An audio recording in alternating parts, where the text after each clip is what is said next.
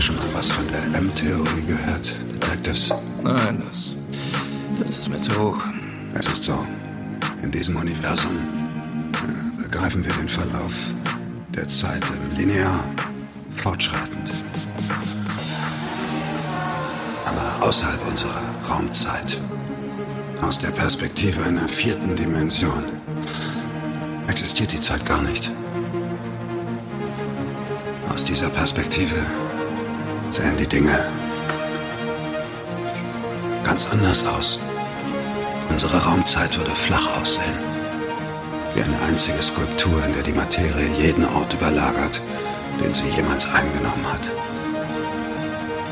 Unsere Sinneswahrnehmung kreist durch unser Leben wie Rennwagen auf einem Rundkurs. Verstehen Sie alles außerhalb unserer Dimension? Das ist Ewigkeit.